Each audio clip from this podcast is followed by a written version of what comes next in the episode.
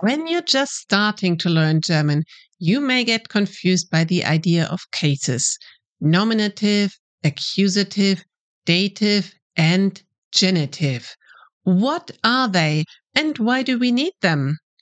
In this episode, you'll learn what cases are and why they matter, how to identify the case of a noun or a pronoun in a sentence, how to choose the right form of the articles that accompany this noun or pronoun, and you'll get some tips how to practice and memorize the cases.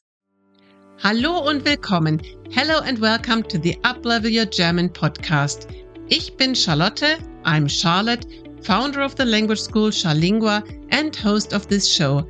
My mission is to make your language learning journey as easy as possible all the different cases and articles can be a bit confusing. That's why I've created a cheat sheet for you. Just go to charlingua.com forward slash 016 or follow the link in the description and download your German Cases Guide. So, today we're going to talk about one of the most important and challenging topics in German grammar the cases. Let's break down this topic and look at it bit by bit. The first thing to know about German nouns is that they have a gender. For native English speakers, this is an entirely new concept. For example, the jumper, der Pulli, is masculine. The dress, das Kleid, is neuter, while the jacket, die Jacke, is feminine. Every German noun has one of these three genders. Knowing the gender of a word is crucial for choosing the correct case and endings. Therefore, when you learn new German words, try to learn the gender and the plural form as well. For example, der Pulli, Pullis, das Kleid, Kleider, die Jacke, Jacken. Okay, now you know we have the articles der, das, or die for every noun. Now, let's have a look at how this article changes depending on the case. The four German cases are nominative, accusative, dative, and genitive. Let's quickly take a look at an example sentence so that you know what I'm talking about before we go a bit more into detail. Let's start with this sentence. The boy kicks the ball. Der Junge kickt den Ball. Der Junge kickt den Ball. The boy, der Junge, is the subject. The subject is always the person or thing that does an action. And for subjects, we use the nominative case. Next, we have the accusative case, the case for direct objects. That is the person or thing that receives the action. So in the boy kicks the ball. Der Junge kickt den Ball. The ball or den Ball is the direct object. The dative case is for indirect objects. That's the person or thing who gets or receives the direct object. So, in the sentence, the boy kicks the ball to the girl. Der Junge kickt den Ball zu dem Mädchen. The girl or dem Mädchen is the indirect object. The genitive case is used to express possession. In English, you show possession with an apostrophe plus s, the boy's ball. Now, let's take a closer look at each case. The nominative case answers the question wer oder was, who or what. It describes the subject of a sentence. For example, der Mann ist nett. The man is nice. Der Mann ist nett. Who or what is nice? The man. Das Buch ist interessant. The book is interesting. Das Buch ist interessant. Who or what is interesting? The book. Die Frau liest ein Buch. The woman reads a book. Die Frau liest ein Buch. Who or what reads a book? The woman. The woman is the subject and take the nominative case. And the plural for all nouns is die. Die Autos sind blau. The cars are blue. Die Autos sind blau. Who or what is blue? Die Autos. Okay, that's easy because these are the forms you usually learn. Der, die, and das, and the plural die. The accusative case describes the direct object of a sentence. It answers the question wen or whom. The accusative case is quite easy to form, only the masculine articles change. Let's look at a few simple examples. Der Mann kauft den Tisch. The man buys the table. Der Mann kauft den Tisch. Here, den Tisch is the direct object in the accusative case. Der Mann is the subject in the nominative case. And you can notice the difference. Der Mann, den Tisch. Then, das Kind liest das Buch. The child reads the book. Das Kind liest das Buch. In this sentence, das Buch is the direct object in the accusative case. Das Kind is the subject and takes, yes, the nominative case. You hear both times it's das, das Kind, das Buch. Okay, then the feminine one. Die Frau sieht die Blume. The woman sees the flower. Die Frau sieht die Blume. Who is the direct object now? It's die Blume, and it takes the accusative case. Die Frau is the subject and takes the nominative case. Both are feminine and both get die. Again, the plural is the same as in the nominative case, always die. Der Mann kauft die Tische. Das Kind liest die Bücher. Die Frau sieht die Blumen. There are also a few prepositions that always take the accusative case. I'll talk about that in another episode. Now you might ask, why do I have to use the questions like who or what or whom? Couldn't I simply look at the word order? After all, in English, you use word order to clarify which nouns are subjects, objects, and indirect objects. But here's where the magic of cases comes in. In German, you can move words around much more freely. You will still know what someone is talking about because of the case endings. Let's look at some examples. Der Junge isst den Apfel. The boy eats the apple. That's totally normal, the same in German and English.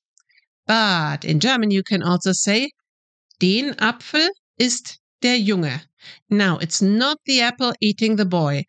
The den shows us that the apple is the direct object that is eaten in the sentence. You could also say, das Buch musst du lesen. Die Tasche kaufe ich.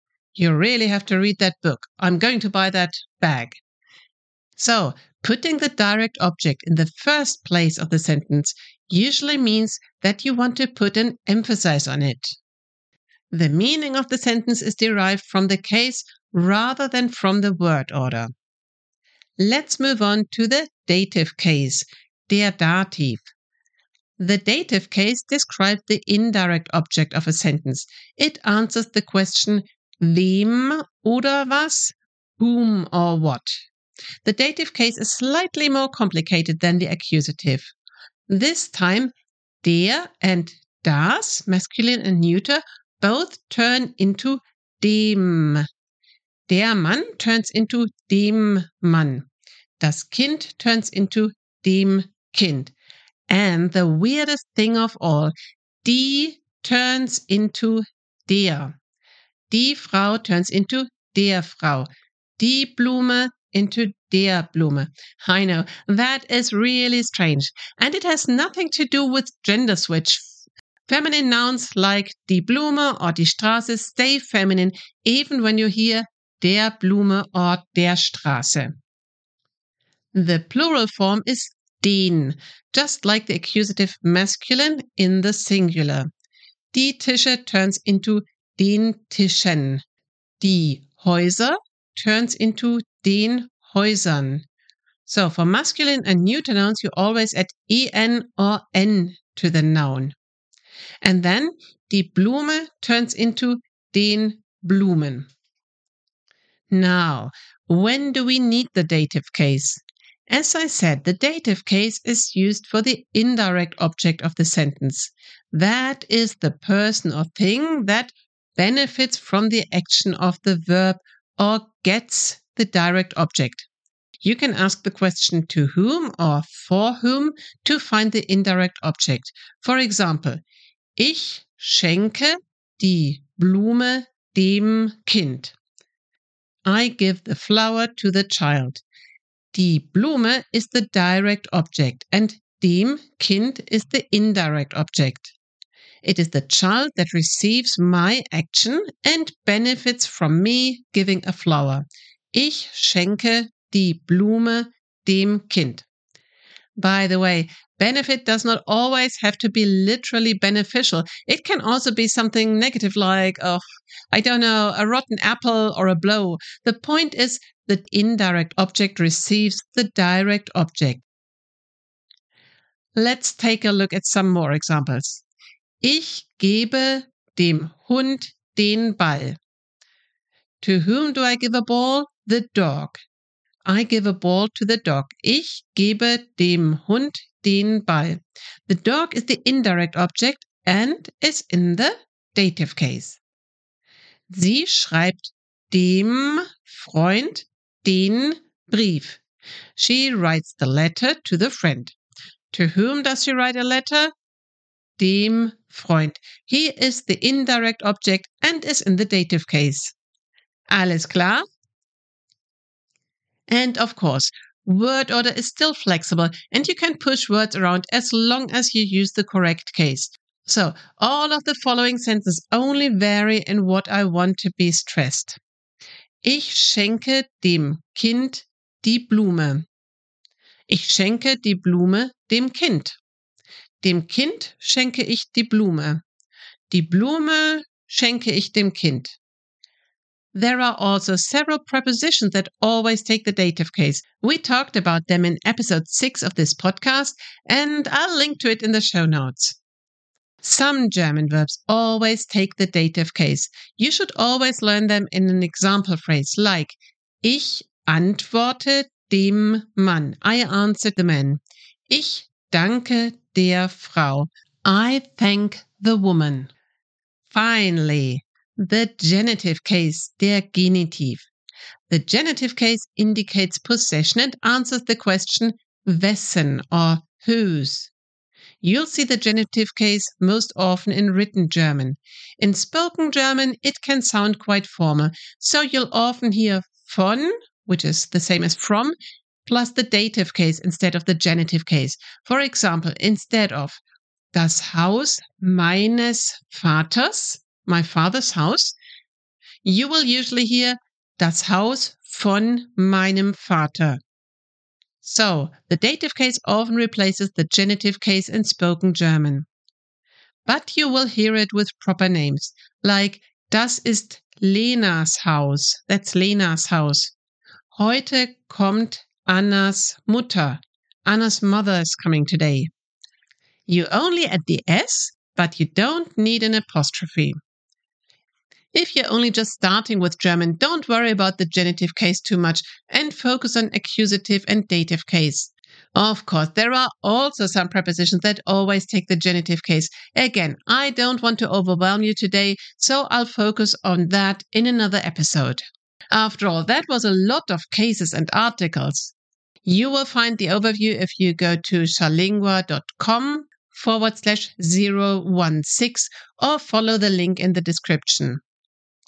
Once you become familiar with the articles and noun endings of different cases, you'll be able to clearly identify the subject, object, and direct object of a sentence. Finally, I've got some tips for you to make it easier to remember all the German case rules. Ask yourself the following questions. First of all, what gender does the noun have? Is it masculine, neuter, or feminine? Is there a preposition that determines the case for this noun? If so, is the preposition accusative, dative, or genitive? If there is no preposition, then you can ask which noun is the subject, direct object, and indirect object. That tells you the case. And then, of course, which article corresponds to that case. In the beginning, it's best to use a case table like the one that you can download. It's a good idea to always use the same one and to look at it often. That way, you will also memorize the forms visually, simply from where they are on the table. So, and this is really important. Looking at the table does not mean that you failed at memorizing the forms. It is a smart way of learning. And soon you will see that these forms are not really that difficult. Once you've got it, I'm sure you will appreciate the freedom that you have in the German language to move the words and the sentences around and to give them exactly the meaning that you want to convey. So, I hope that this episode was helpful for you and that you now have a clearer understanding what cases are for and why they are helpful. If there is another topic you'd like to hear more about, just leave me a message. You can reach me on Instagram at deutsch.charlingua. That's deutsch.charlingua. Tschüss, bis nächste Woche zu einer neuen Episode von Uplevel Your German.